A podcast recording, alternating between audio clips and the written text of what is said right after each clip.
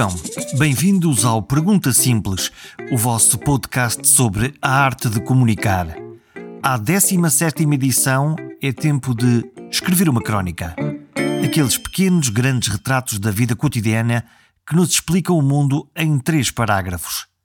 Que se comece a escrever a espuma dos dias.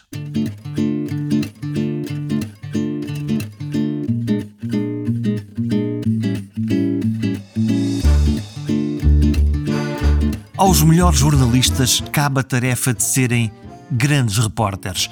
São aqueles que correm para os sítios de onde toda a gente está a fugir. Vão lá emprestar-nos os olhos e os ouvidos e testemunhar as mais das vezes horrores, catástrofes e guerras. Outras vezes, com mais sorte, acompanhar grandes feitos ou eventos alguros no mundo. Ferreira Fernandes faz parte deste exclusivo clube, mas acrescentou-lhe uma outra habilidade, a arte de contar por via da crónica. Por ora lia-me-lo no público, antes no DN, na Visão ou na Sábado.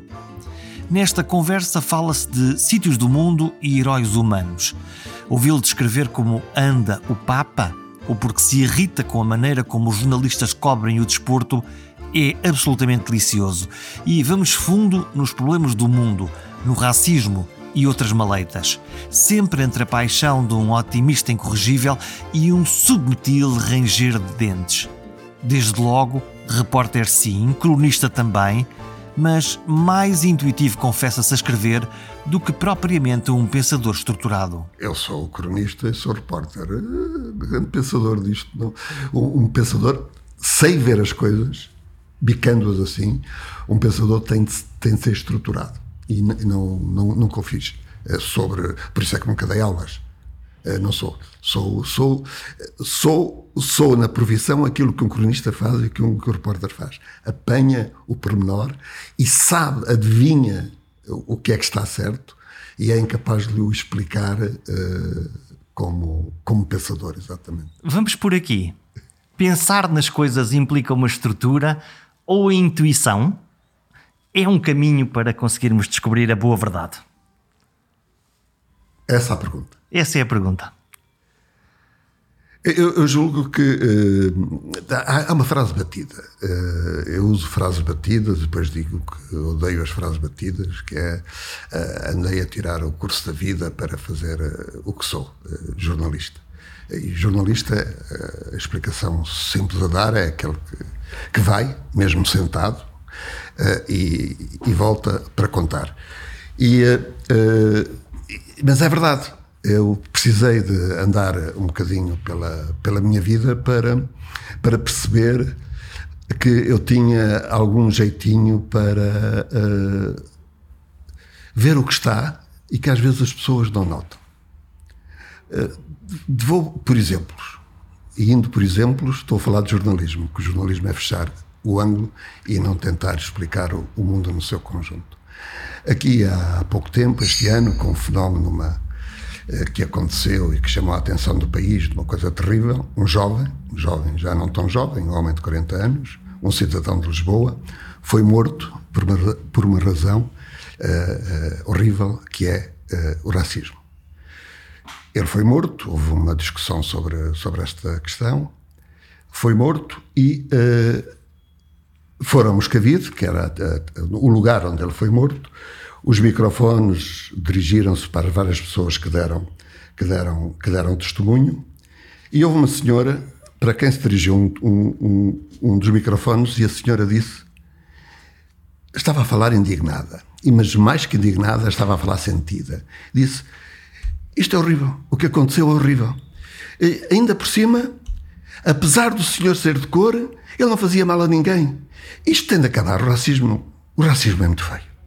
Foi o que ela disse, mais ou menos. O racismo dentro da própria frase de quem comenta indignado contra pois, o racismo. Pois, e o que explodiu foi uma discussão sobre uh, a linguagem e não foi sobre sentimentos. Ora, a linguagem, o que aquela senhora dizia exatamente não era o apesar de, o que ela dizia era o seguinte: o meu vizinho foi morto e isso é inadmissível.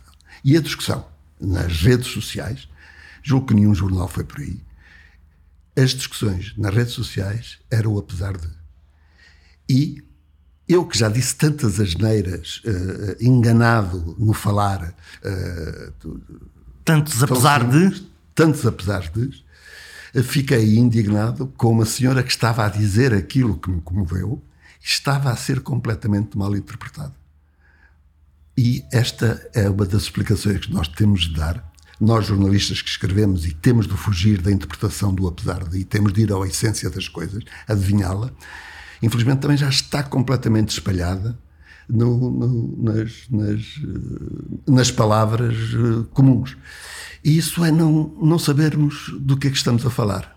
E volto, se há alguma coisa que eu poderia fazer nas escolas de jornalismo, aos meus colegas mais novos e, sobretudo, aos meus colegas mais velhos, que são talvez os que mais precisam, é a nossa profissão tem de ter sempre em conta o seguinte: do que é que estamos a falar quando estamos a falar.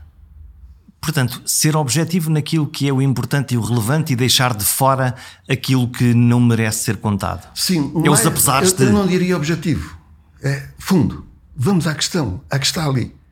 Estou, um exemplo, as pessoas que me já ouviram duas ou três vezes, ouvem-me a repetir, a repetir, a repetir, eu não tenho problemas nenhum, porque estou a agarrar-me àquilo que eu acho que é essencial, àquilo que é fundo.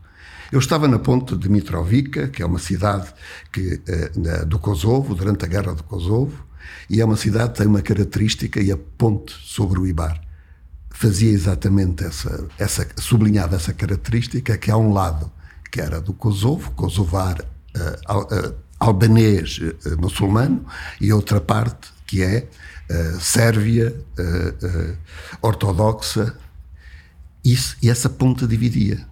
Estamos a fixar-nos na altura da guerra da Jugoslávia em plena Europa. A, posterior, porque é a última das guerras, que é a guerra do Kosovo, que era uma província da Sérvia e que uh, estava em, uh, com levantamento da maioria da população que era muçulmana contra, contra os sérvios. O que viu os olhos do repórter E o que eu vi na ponte, e o que eu vi na ponte foi um drama humano completamente uh, extraordinário, que explodia. E era ao o, estavam lá todas as to, todas as uh, nações europeias uh, representadas com, com as suas forças armadas. Eu vi a entrada pela primeira vez de, do exército alemão depois de 1945 num país, aconteceu lá, uh, e estava na ponte e vieram uns, uns carros de, de, de daqueles uh, carros protegidos, carros de guerra, e que pararam no meio da ponte, porque era, eles vinham do lado muçulmano, que tinha uh, os, os franceses desse lado, e era necessário trazer duas pessoas para entregá-los ao lado italiano que ocupavam-se do outro lado. Eles viam do lado muçulmano e traziam duas mulheres que tinha aconteceu-lhes ter nascido sérvias daquele lado. Descobriram que era errado e os franceses vieram trazê-las até ao meio da ponte. Saíram duas senhoras, uh, eh, 50 anos, uma talvez mais, vestidos, vestidos uh, grandes saias, mulheres do, do leste, e uh, traziam tudo que, puder, que puderam trazer e que vinha que, com, com, grande, com lençóis a, a, agarrar as últimas coisas que, que tinham. Uma, uma dessas mulheres tremia. E eu foquei-me foquei nela. Os, os soldados estavam completamente uh, uh, derrotados porque sentiam que era uma coisa dura que estavam a fazer, estavam perante uma situação que não estavam habituados, eram garotos de 20 anos e que estavam a ver ali aquele drama. E das duas mulheres havia uma uh, que, que tremia. Toda ela tremia. Passamos para o outro lado, estavam lá os, estavam lá os jornalistas de todo o mundo, passamos já com os italianos e com as duas mulheres para o lado daqueles que eram os sérvios que acolheram as suas. Os, as, as, pessoas sérvias que estavam uh, para quais fomos, elas não podiam connosco, odiavam-nos porque sabiam que a maioria da opinião era contra eles. E uh, lembro-me de um que se passeava e dizia uh, Remember Charles Martel, remember Charles Martel, uma colega minha até perguntou o que é que ele está a dizer. E eu, como ia escrever ao mesmo tempo que ela disse, só te digo depois, quando sair. E a, a senhora foi acolhida, foi para um, um café, ficou, uh, ficou à porta do café. O café chamava-se Dolce Vita, em italiano. Isto não se inventa, era assim. Profunda ironia. ironia completa. E a senhora tremia toda ela, sentou-se, recebida com todo carinho pelos seus, sentou-se no, no, no, no, jardim e quando se sentou, agarrou, os, agarrou as pernas que estavam a, a tremer como os braços. E as pernas e os braços conseguiram parar o tremer. Mas há uma coisa dela que continua a tremer. A boca começou a tremer com toda a força das pernas e dos braços e ouvia-se bater dos dentes dela. E é isso que um repórter vai à procura. Eu preferia não ir à procura destas tragédias assim. Preferia, e já vi, e já contei, coisas muito positivas. Mas foi aquilo que eu vi. E era isso que era absolutamente necessário ser contado. Quando um repórter, eh, no, no, fundo, um repórter é um, uma testemunha profissional equipada com capacidade de nos contar o mundo que está a ver. Há algumas ferramentas que os, qualquer cidadão comum possa aproveitar das artes do jornalismo para contar melhor a sua história. Eu estou a imaginar, às vezes vamos, vamos a um tribunal, ou vamos, ou, ou, vamos à escola dos nossos filhos, ou vamos a um outro lado qualquer e nos pedem para, para contar qualquer coisa de nós próprios e fica toda a gente um bocadinho perdido, quem não é eh, profissional do uso das palavras, quem não é como, como o Ferreira Fernandes. Há ferramentas que se possam distribuir democraticamente por todos nós? Eu vou dizer assim: não vou dar. Não vou dar essas ferramentas às pessoas comuns, porque a minha profissão é de tal modo necessária que o que é preciso é armar a minha profissão com as ferramentas, as básicas, que muitas vezes não se tem, e não irmos pelos erros que tantas vezes são cometidos. E nós somos tão absolutamente necessários. Por causa dessa razão, temos de nos imbuir a, o privilégio extraordinário que é de eu ir para sítios onde as pessoas gostariam de estar. E não estou a falar de praias, estou a falar de, dos grandes acontecimentos, dos grandes momentos. Eu lembro-me de ter visto, quando, quando eu não sou católico, fiquei completamente emocionado na, na, quando foi eleito o padre, o, o, Papa, o Papa Francisco. E fiquei emocionado por uma coisa que vi pequena e que vi e repetia depois porque continuei a vê-la. Uh, no dia seguinte, ele foi dar, foi fazer, dar missa uh, na, na igreja Santa Maria Maggiore. Eu adoro uh, Roma por várias razões, nomeadamente me ter ensinado muita coisa na tal formação da vida que tive. Eu fui a, a três eleições de, de, papas. Antes disso, tive, tenho, tenho, muitas coisas que contei sobre Roma. Uma das mais extraordinárias foi isso. No dia seguinte do Papa aquele Papa, novo Papa, que sabia pouco, uh, ter sido eleito, eu vi-o chegar à Igreja de Santa Maria Maggiore. Uh, parece que ele tinha uns sapatos especiais, não daqueles que os, os, os, pontífices usam. Os sapatos vermelhos. Mas tinha uns sapatos comuns. Mas não foi exatamente para os sapatos comuns, embora fosse daquele sítio que me chamou a atenção. Reparei que ele, ele andava como uma pessoa normal. Como é que andam as pessoas normais? Andam normalmente. Ou como é que, ou como é que é, andam os papas é que não sejam normais? Os papas não andam exatamente. O Bento XVI não andava assim, o João Paulo II não andava assim, o Paulo VI não andava assim. Eles são, que falei há bocado uma palavra forte, como nós jornalistas somos imbuídos de, e eles são muito mais imbuídos na medida que têm dois mil anos e se pesa tem dois mil anos de história por cima deles, de, de, de, de grandiosidade e de, e de, crimes extraordinários, e uh, isso pesa. E naquele homem vi esta característica. Mesmo, mesmo o João Paulo II, que tinha vindo como a personificação de uma coisa nova, sou ar de jovem, de e força, atleta. e de atleta, exato. Uh, imediatamente foi, foi ganho pela, pela, pela função.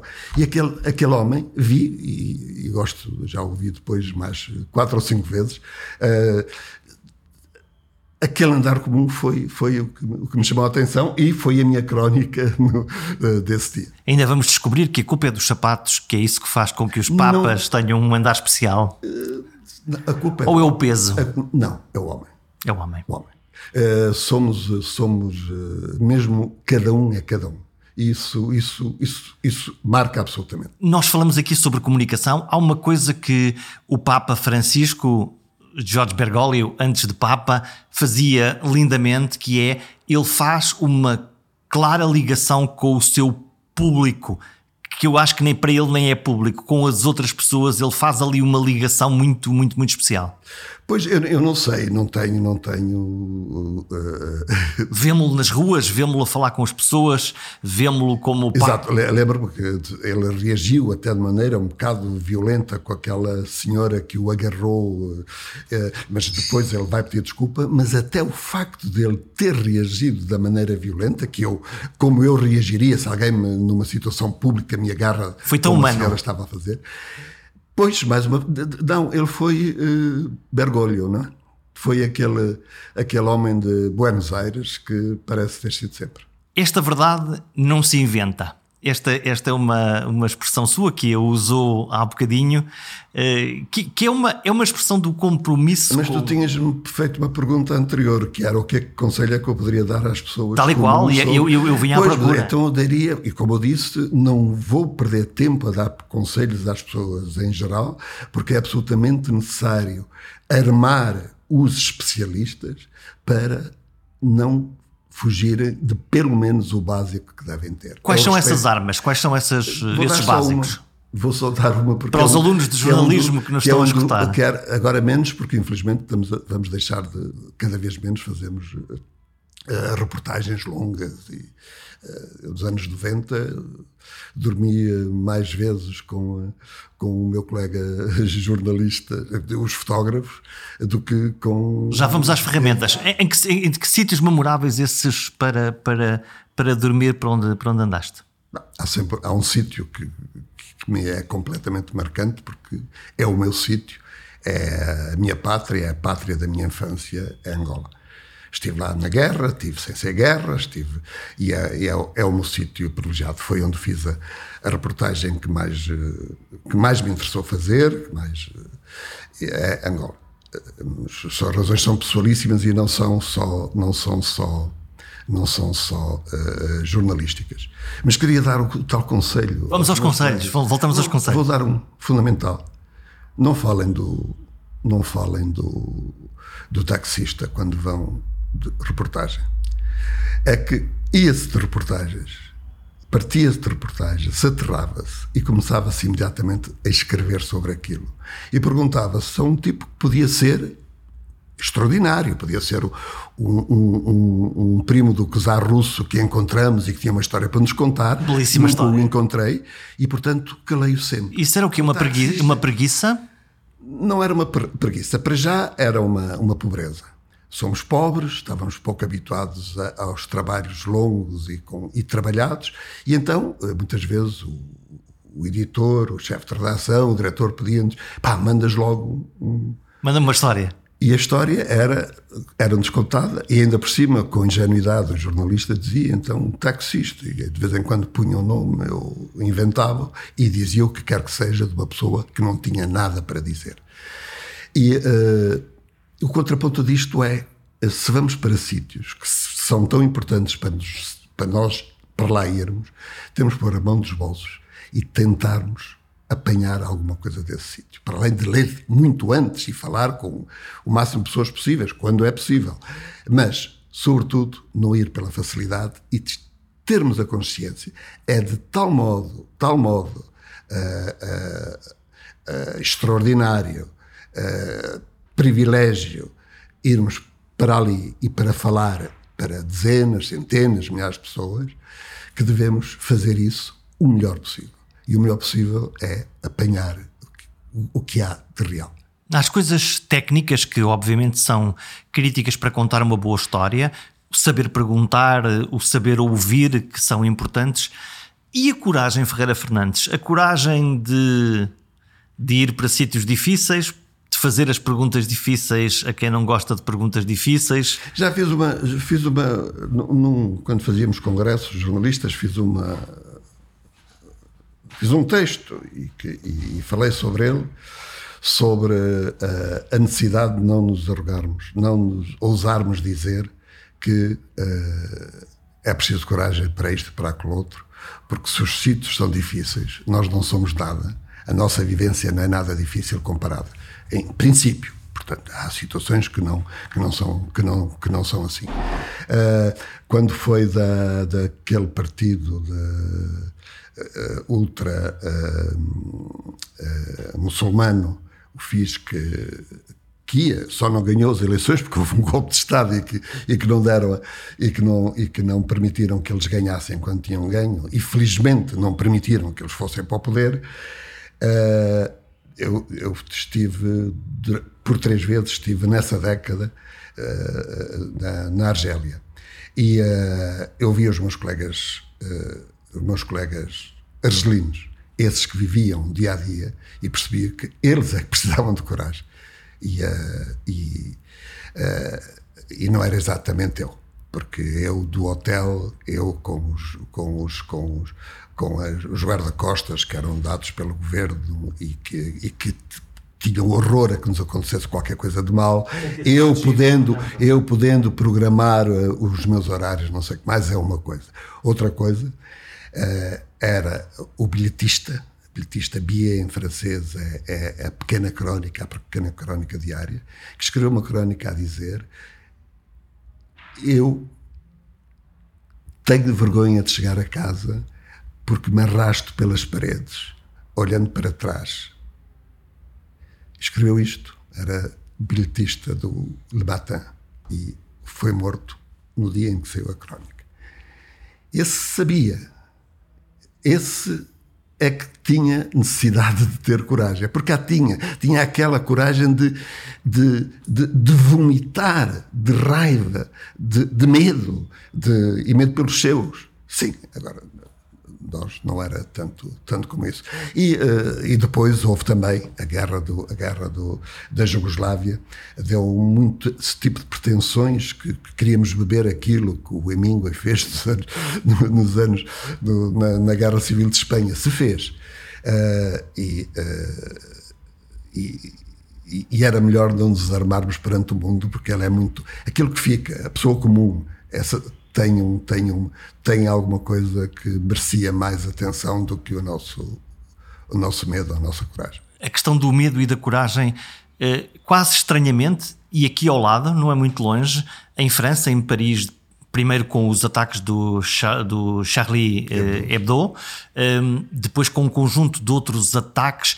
Aparentemente começa a, a, a, nossa liberdade de expressão de uma determinada ou de outra maneira começa a ter algum tipo de reação, ora violenta por parte destes grupos radicais, ora de controle por parte do Estado. Nós estamos neste momento a viver uma pandemia onde em vários países as regras eh, são se calhar um bocadinho mais extensas do que a situação o exigia. Referes, por exemplo, aquela lei francesa que foi retirada? Não fotografar os polícias, claro, por exemplo, que é uma, que é uma... Eu não sou exatamente o, o, sou o filho de, mas não, não, não vivi porque cheguei com um ano. Eu estive exilado em França durante cinco anos e cheguei uh, no, no, no, ano seguinte uh, a maio de 68 e, e, mas vivi aqueles todos os anos que lá vivi eram anos de, de, de confrontos e de, de, uma violência extraordinária entre manifestantes e, e, e polícias e, uh, uh,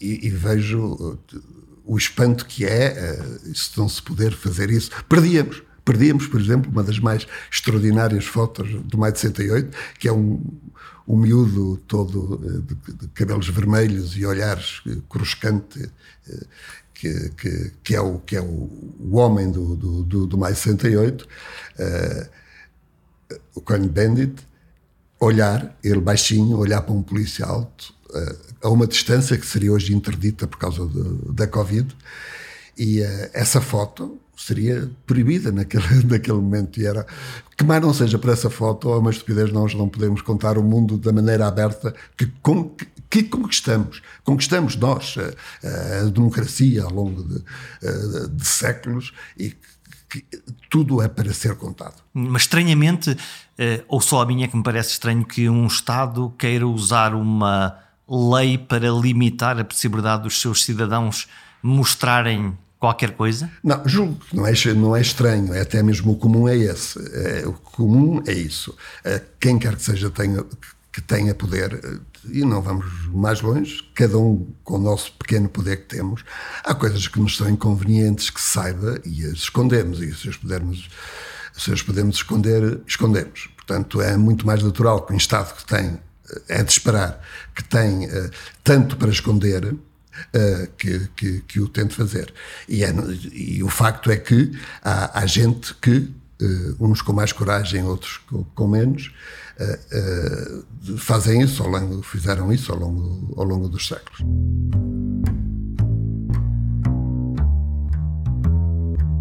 O problema da liberdade e do poder, sempre com a tentação de tudo se manter sob controlo mas o conceito de vigilância e de narrativa é agora mais amplo. Todos podemos contar a história. Pegar no telemóvel, fazer um direto, tirar uma foto. Em milhares de imagens captadas todos os dias, muitas são notícia. É o tempo do cidadão jornalista, porque estava lá, porque pôde difundir o seu olhar, o seu ângulo. As redes sociais deram um amplificador às vozes dos cidadãos é bom, é ótimo, uh, porque permite que nós saibamos mais. Uh, o que não pode é de todo impedir, não pode é dizer que, uh, que, que não pode é que isso sublinhe a desnecessidade agora dos jornalistas, porque a nossa função não está preenchida por essas pessoas. Está, é provavelmente melhorada por essas pessoas. Isso Acrescentada. É tão simples como isto. Eu não sabia, eu sei, isso, outro dos meus lugares de, de reportagens, uh, reportagens nas calmas e belas, porque é um país lindíssimo. É, são os Estados Unidos, onde tive variedíssimas vezes, seja em campanhas eleitorais, seja por outras razões. Uh, sei o que é que é a violência, e sei, por, por cultura própria, pela minha posição ideológica, por isso tudo, sei o que é, vivi os anos 60, que mais não seja de informação. Eh, do que é que foi a, a grandiosidade do impor a, a, a igualdade de, de, uma, de, uma, de, uma, de um grupo de pessoas, os negros nos Estados Unidos, que não, que não, que não a tinham e que ainda não a têm completamente e que é necessário lutar por elas, sei a importância disso e, e sei, por relatos, o que é que é a violência policial. Uh, sei. Uh, do, do, dos jovens da minha idade, exatamente da minha idade, contemporâneos meus, que eu exilei-me para a França, os que estavam, os meus irmãos que estavam nos os meus irmãos, no sentido, sentido humanista do termo, que estavam nos Estados Unidos, iam para o sul dos Estados Unidos para, para, para dizer os negros são iguais aos brancos.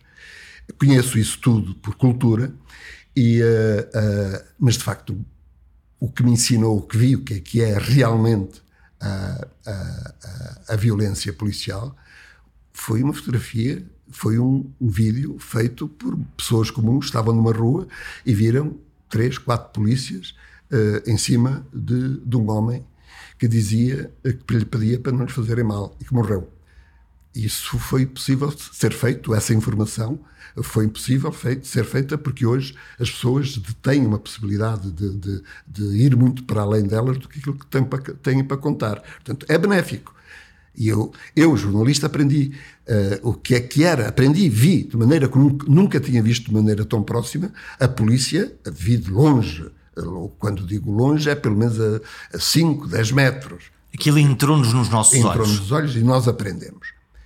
Agora, uh, o que devemos ver aí é a possibilidade de nós termos de saber mais e de repercutir aquele, aquele, uh, aquele mais. Então, e o que é que a capa do jornalismo traz para além? Nós temos uma coisa que, que, que é que uh, somos bastante cuspidos de há uns tempos para cá e por uma razão que é até absolutamente legítima. É que nós pensávamos, uh, lembro, sou do tempo não sou tão velho assim, sou, sou um jovem de 72 anos, mas todo o tempo em que nós dizemos, epá, que eu gostava tanto de ter feedback, que gostava tanto de ouvir o que as pessoas têm a dizer sobre o que eu escrevi. E eles agora dizem. Dizer. Agora, dizem da maneira, de todas as maneiras efetivas, e, e, e, já o dizem de uma maneira ilegítima, errada pelo menos, ilegítima não é? Vamos, errada, à, vamos à caixa dos é, comentários dos jornais. Que dizem que, que estão a ver mal a coisa. É que nós somos uma profissão de todas, seguramente, aquela que mais se autocritica. E isso não é percepcionado pelos cidadãos? Devemos, não é, não é percepcionado. Não é percepcionado porque não vejo advogado, vejo agora, por exemplo. No fundo, os jornalistas são. Erradíssima de, um, de, um, atuação erradíssima de um médico, no caso de, uh, do CEF, uh, a Ordem dos Médicos saltar cá para cima para defender o médico por razões do unicamente corporativo. E como isso, uh, muitos mais.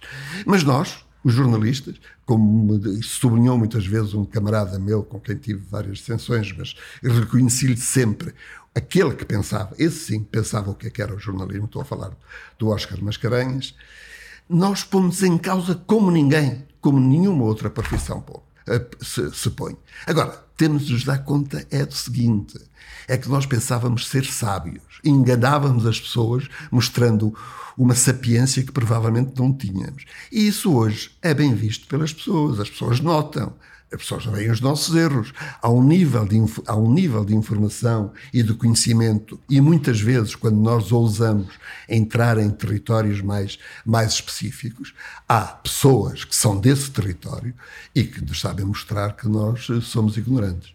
Todavia, ao jornalista cabe uh, uma coisa difícil, é da vida, que é transformar, simplificar informação muito, muito complexa claro. para públicos que não são claro. exatamente esses claro. públicos, não é? Explicar ao médico a que é medicina. Acredito, pouco, acredito pouco, e, e não gosto quando os jornalistas se dizem específicos. Eu sou daquela área, ou daquela, ou daquela. Porque é bom que saibam de todas as áreas e algumas mais específicas, por gosto e por razões quaisquer, não interessa. Mas o que eles devem o que eles devem é nunca esquecer que têm de ser generalistas. Não por eles, porque por aquilo, por mais que saibam de uma coisa específica. Será sempre muito pouco. Não. Não. Tem de ter em conta que isto é um jogo a dois. É uma dança a dois. É o jornalista e é aquele que ele informa. Portanto, o que ele tem de dizer é que seja percebido, compreendido por aquele para quem ele conta. Isso tem de ser sempre feito. E é um dos erros que muitas vezes nós caímos, é porque sabemos muito de alguma coisa sobre essa, eh, sobre essa coisa. Enchemos-nos de nós mesmos. E, uh, e se calhar por causa disso é, é, que eu fiz, sou, a esse nível sou bastante humilde, sou, sou mesmo. Uh, uh, fiz a minha carreira em duas coisas onde tenho uma atenção tremenda para quem eu escrevo. E sou repórter, e sou uh, cronista. E, e, dificilmente eu seria um bom, um bom entrevistador. Fiz muito poucas entrevistas na minha vida, por várias razões. E uma delas é essa. Porque o outro lado normalmente é muito específico e eu não saberia como dar a volta para o passar. Mas um repórter passa a sua vida a, a, a fazer perguntas. A fazer perguntas, mas não, não, as, não a, a pô-las depois. Eh, é depois muito bem a, a, encontrar, tem de encontrar naquilo que elas são de facto uh, uh, para serem contadas, mas também daquilo que ele, uh, que o jornalista, se for bom jornalista, adivinha, é esta a questão que tem de ser, é esta a questão que tem de ser, ter de ser discutida no escrutínio dos jornalistas, neste tal feedback, neste tal retorno da, do que é que as pessoas pensam do trabalho dos, dos jornalistas, eh, abrindo qualquer jornal, se forem os desportivos, a coisa ainda é pior, eh, as caixas de comentários e os Facebooks das pessoas estão acirradas de uma linguagem, de uma forma a coisa mais fácil que temos para. para Pedras. Vezes, vamos, falar, mas vamos falar dos jornalistas e sobre esse exemplo do, do futebol, como, como me choca uh, as pessoas que vão comentar um jogo, e é para a generalidade das pessoas que vão comentar o jogo,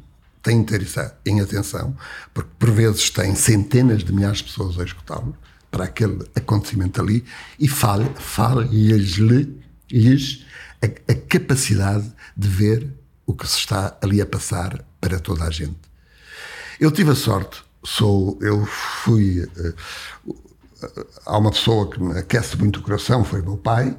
O meu pai chegou com um irmão, ele de 17 anos, o irmão de 16, chegou a Angola e uh, sozinhos e, uh, e, e começaram uma vida nova sozinhos.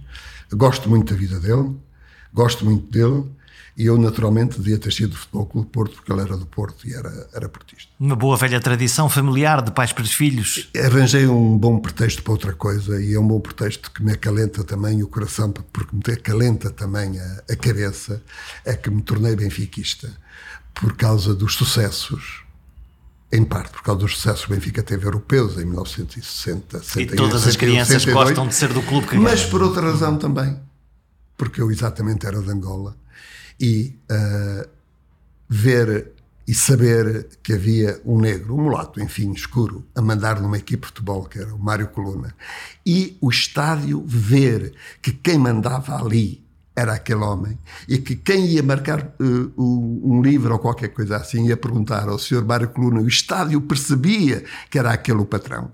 E isto já contei à minha filha, a minha filha disse-me a primeira vez, e então pai, isto não, é, não estou a ver, Pois tu não estás a ver, mas eu estou a ver. Antigamente não, isto era absolutamente novo. E isso foi uma novidade que merecemos, que, uh, que temos a obrigação de agradecer ao Benfica de ter mostrado isso pela Europa fora. O Mário Coluna mandar. Um, um, um não branco, um negro, a mandar numa equipe branca nos anos 60, andou a dar essa lição quando Portugal não era democrata. Num país colonialista que era na altura. Essa, essa ambiguidade é absolutamente extraordinária a ter em conta. Então, dizia eu, quando vim estudar para Portugal em 1965, vim estudar eh, para cá, para a universidade, fiz-me sócio do Benfica, naturalmente, e fui ver o primeiro jogo da minha vida, foi um Benfica-Manchester United. Aí isso chama-se escolher bem. escolhi bem o, o, escolhi bem o jogo, muito embora quando eu estava a ver o jogo, sobretudo quando se aproximava do fim, à minha volta havia só homens a chorar e a rasgar os cartões do Benfica. Porque estávamos, no fim, levamos 5 a 1. Um. E eu estava absolutamente de olhos esbugalhados de ver a coisa celeste que se chamou Jos Best, um jogador que apareceu nesse dia jogador islandês, que depois de tanto beber eh, deu cabo da, da, da, carreira, e eu tive o prazer de ver um jogador que não teria visto se não tivesse visto o futebol naquilo que ele era.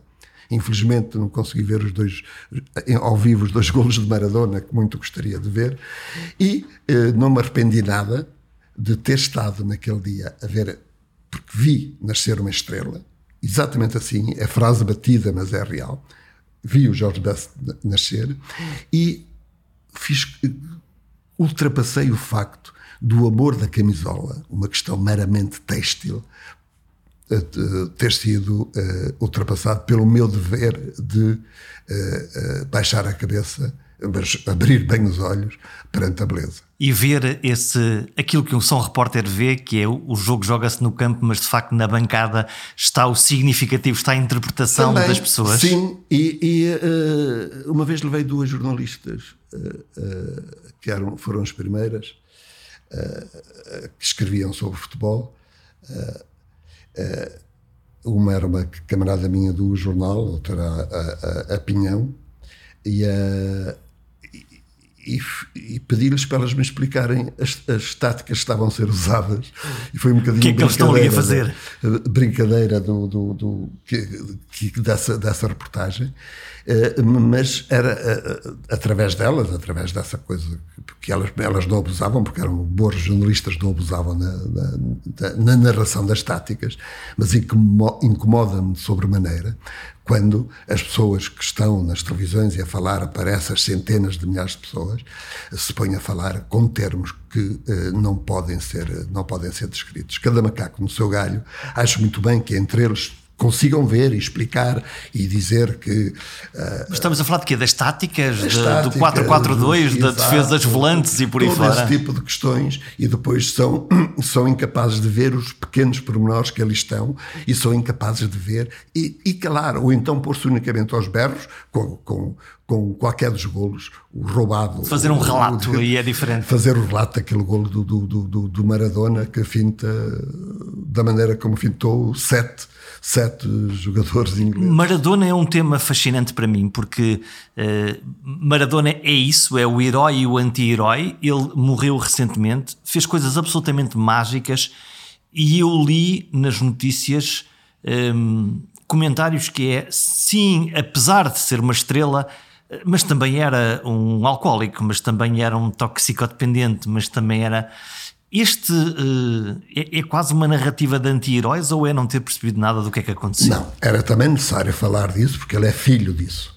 Ele é filho disso, é um, é um homem que nasce num bairro de, de Buenos Aires paupérrimo uh, e tem esse embate de que é ser o, o, um jogador de género, provavelmente o maior que, que já existiu, uh, ter características de jogo que entravam para os olhos dentro mesmo de quem não sabe futebol. Disso que ele Era uma é magia estética é, que ele interpretava. Tem, tem uma coisa tão simples como a inteligência das moscas uh, que é daquele, daquele pé esquerdo que ele fazia com o pé esquerdo, que era quase que só o, principal que usava. O Messi também o faz, mas não tem o lado dramático que tem, que tem o Maradona.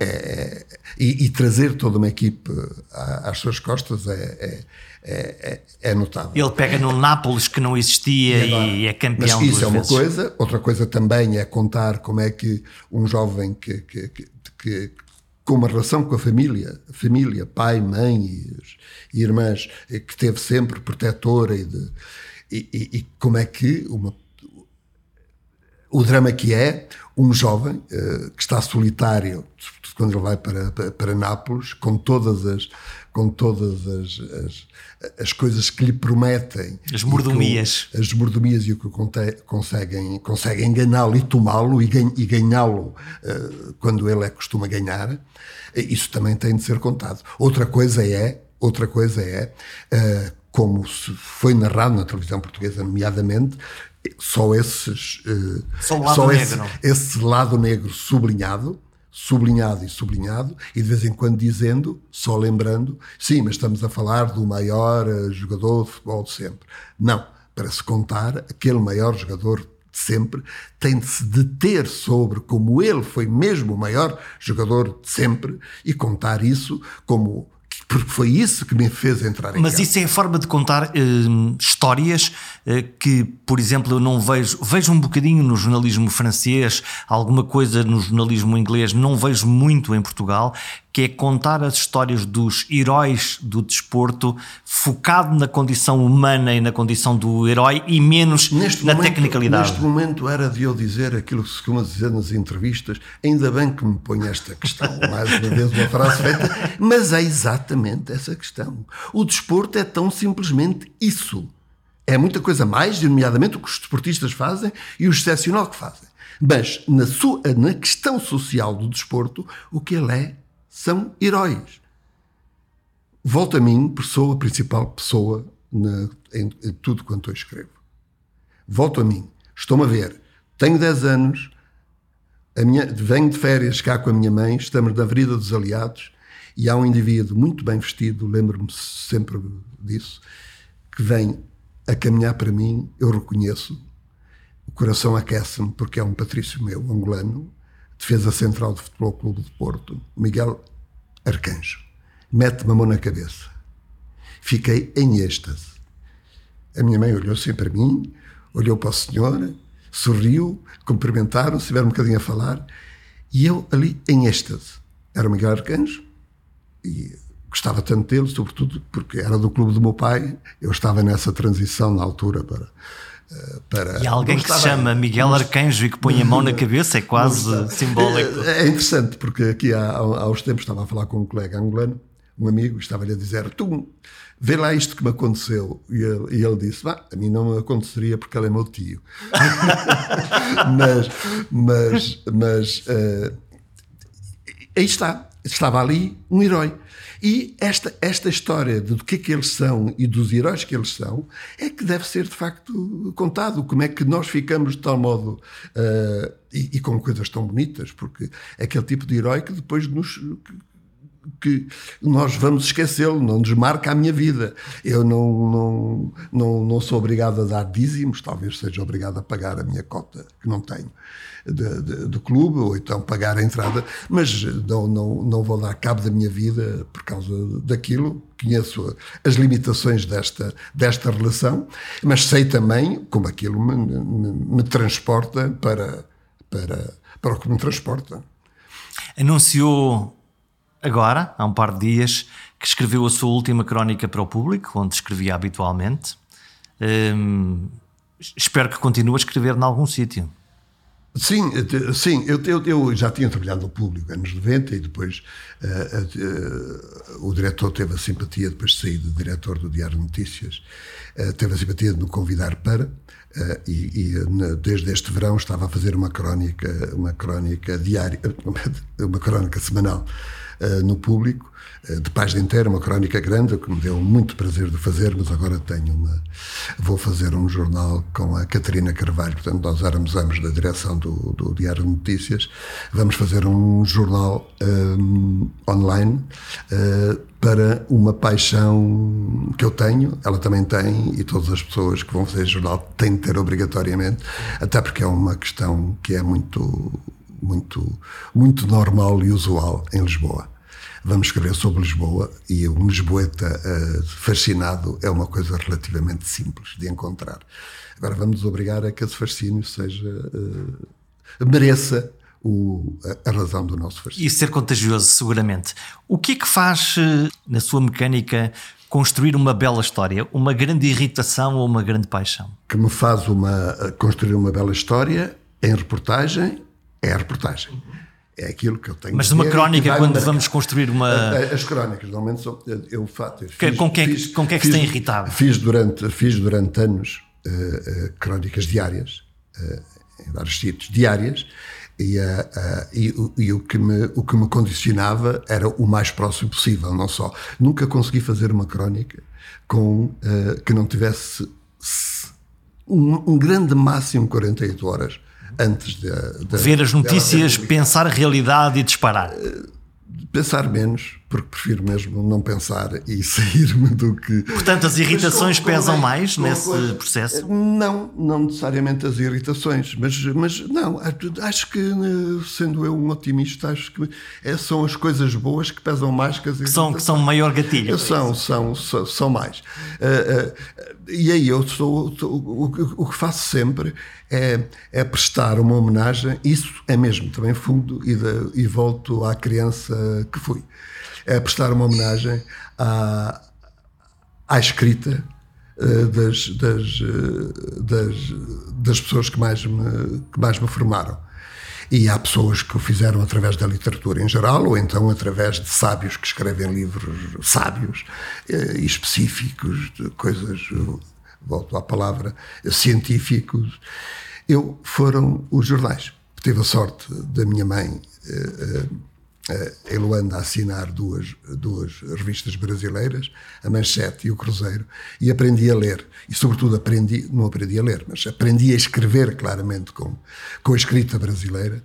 E eu, isso é um, é, é um, é um tema que eu recorro constantemente, porque sou um homem grato. Uh, e, e uh, o escrever a língua portuguesa, os brasileiros conseguem como, como ninguém. E, a nível da crónica, quer dizer, aquele contar alguma coisa onde o eu, aquele que escreve, está absolutamente presente.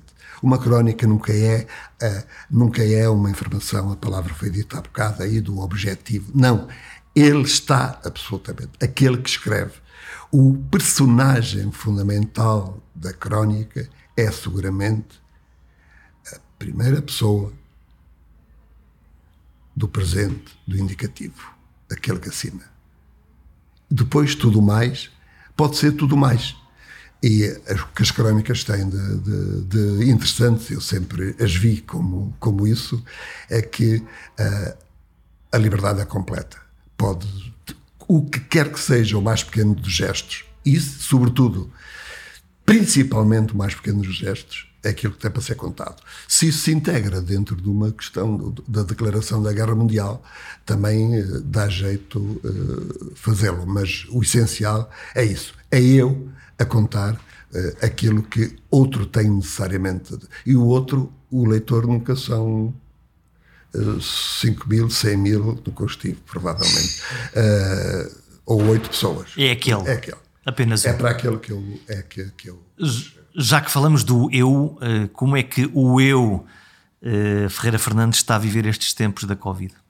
com, com, com alguma, com alguma uh, algum dis- discernimento de, de- de- do tamanho dessa coisa. Porque nessa, podia nos ajudar a pensarmos que há 100 anos aconteceu uma outra, uma, uma outra peste. E, uh, E gripe espanhola. não, e aconteceu em outras circunstâncias. Uh, houve aí, houve alguém que escreveu, hum, em- acho que em inglês ou americano, escreveu aí bem contra a, a capa da revista Time, dizer a principal, o principal, o ano pior de sempre, vírgula. Vírgula, é não pensar o que é que foram os anos a seguir à Primeira Guerra Mundial, quer dizer, numa Europa completamente devastada. Completamente. E eh, com a sua juventude perdida. E se não perdida de morto, perdida por não ter uma perna, perdida por ter visto o morticínio dos piores que houve, que marcaram, eh, que era o dia a dia. É difícil comparar qualquer coisa com isso. É, é difícil. E depois deu 50 milhões de mortos. 50 milhões. Eh, nós não estamos aí nem de perto nem de longe. Nós temos é muito mais informação, eh, é uma coisa que é terrível, irrita muito que me aconteça na, na minha idade. Há um senhor muito bonito que disse, foi o segundo ou terceiro a apanhar a, a- a- a apanhar a- a- vacina no, em Inglaterra, ele cheguei aos 90 anos, porque raio também agora podia ir um bocadinho mais longe. E a, a- custa ver, sim, mas eh, acho que é possível aguentarmos e não devemos é, dramatizar e devemos ser eh, responsáveis. Haja esperança e sigamos com prudência, mas otimistas. Provavelmente nem o melhor repórter do mundo imaginaria que, ao invés de ir lá longe contar a história de um vírus exótico numa tribo longínqua, o próprio do vírus fez as malas e decidiu invadir o planeta em poucos meses. Se isto fosse uma crónica, só podia ser negra e penosa, pelo menos nos tempos iniciais, ou então escrita em casa entre confinamentos intermitentes. Haja esperança que isto há de passar. Entretanto, aproveitem, visitem o perguntasimples.com, deixem um comentário ou subscrevam o podcast.